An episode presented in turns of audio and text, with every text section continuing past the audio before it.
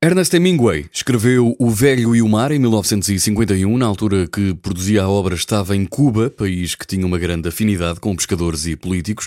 O romance, no entanto, só foi publicado um ano depois, em 1952. O Velho e o Mar é considerado o último grande romance de Hemingway, além disso é uma das uh, obras mais populares e conhecidas. A história passa-se em torno de um velho pescador, que é o protagonista, e uma das, uh, numa das suas uh, pescarias em alto mar, Próximo da região da corrente do Golfo, ele luta para trazer um espadarte gigante até ao barco.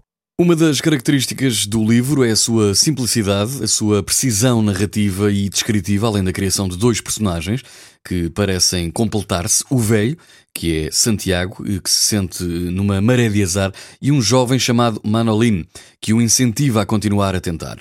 Depois de 80 dias a tentar agarrar o espadarte gigante, o velho finalmente consegue, mas o peixe oferece uma resistência brutal.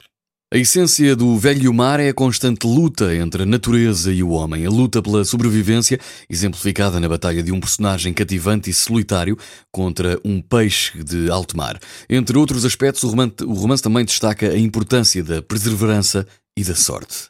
O Velho e o Mar, de Ernest Hemingway.